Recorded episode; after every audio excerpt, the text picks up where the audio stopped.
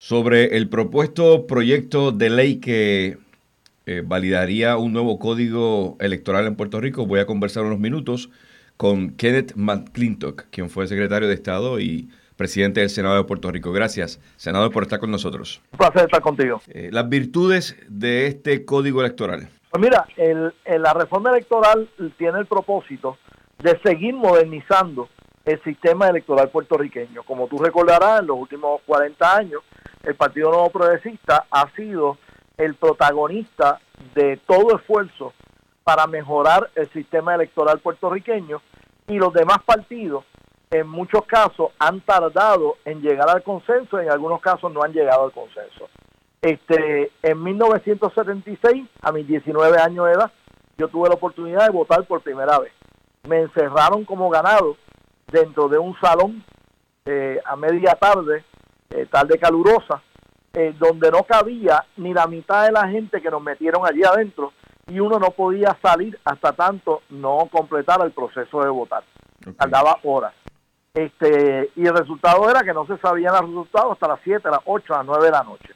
Eh, el PNP fue el partido que propuso eliminar el colegio cerrado y tener el colegio abierto. El Partido Nuevo Progresista fue el que propuso el entintado del dedo para que no hubiera una doble votación. El Partido Nuevo Progresista fue el que estableció la segunda papeleta eh, municipal el Partido Nuevo Progresista fue el que propuso la tercera papeleta eh, legislativa. Cada vez que ha habido que mejorar el sistema electoral, el protagonista principal ha sido el PNP. Y el Partido Popular en muchas ocasiones se ha opuesto hasta que se ha dado cuenta de lo absurdo que es el oponente.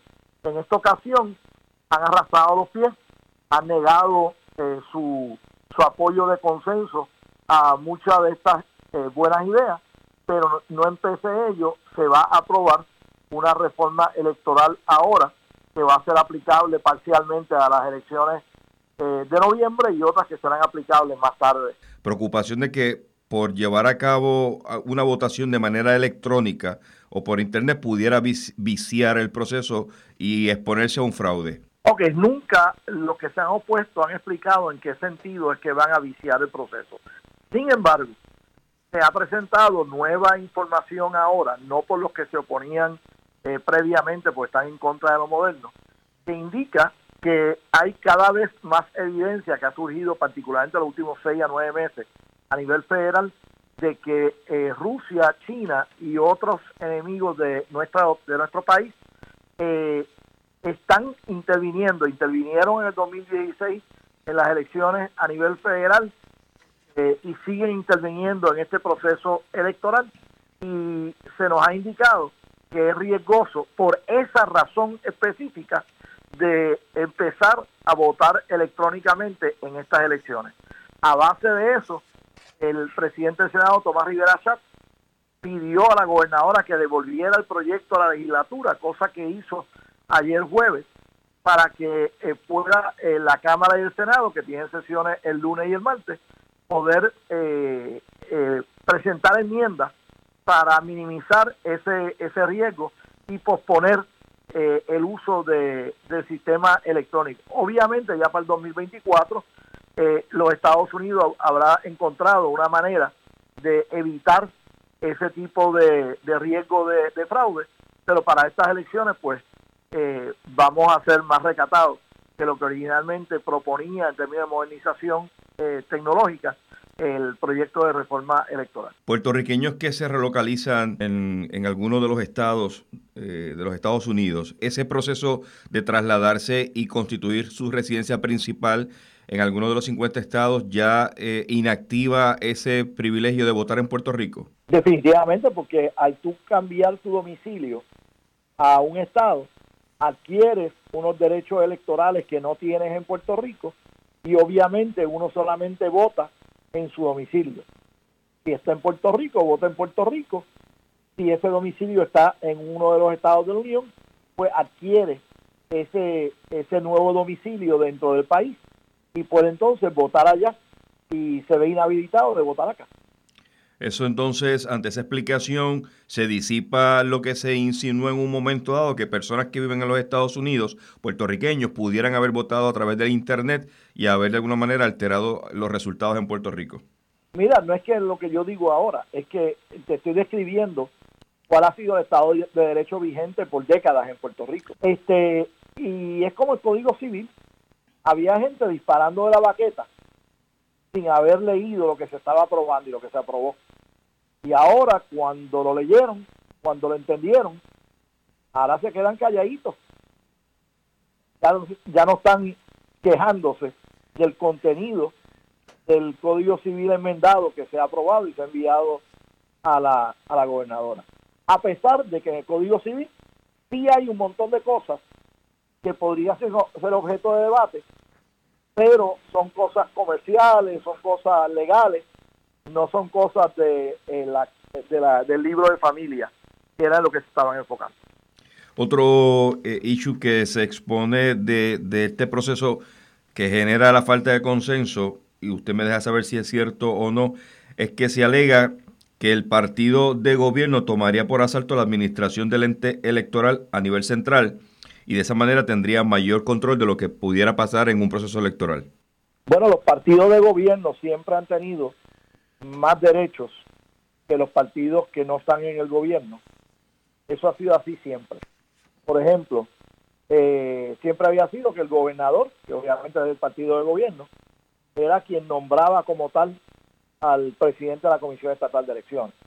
Así que eh, el concepto de, no discriminar contra los partidos minoritarios, pero que haya siempre un poco más de control por partido de gobierno, eso siempre ha estado ahí. En cuanto a cómo se coge el liderato de, de la Comisión Estatal de Elecciones, pero son diferencias objetivas, o sea, no son diferencias para que un partido controle nada, más allá de lo que ha sido en el pasado. ¿Usted considera que entonces el código tal como está sometido eh, bajo observación de la gobernadora eh, puede proceder a ser firmado sin ningún tipo de resistencia?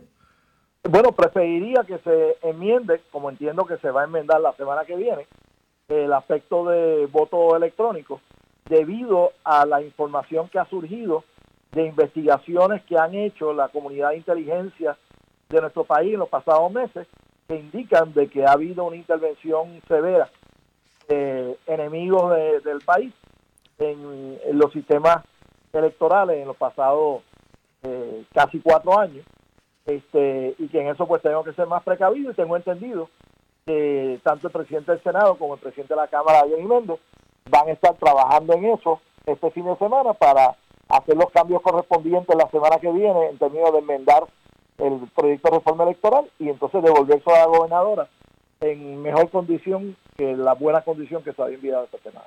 El proyecto del Senado 1467 que lo viabiliza, ¿usted considera que ese referéndum, estadidad sí o no, fortalecería más la estadidad de lo que algunos piensan que pudiera debilitarla? Bueno, no, yo creo que eh, lejos de fortalecer o debilitar la estadidad, va a fortalecer el deseo del pueblo de Puerto Rico de autodeterminar su futuro, de clarificar las dudas sobre eh, qué piensa el pueblo de Puerto Rico. En el Congreso hay personas que me han dicho en la cara que eh, debíamos hacer otra votación para determinar claramente qué es lo que queremos. Esa votación lo va a hacer.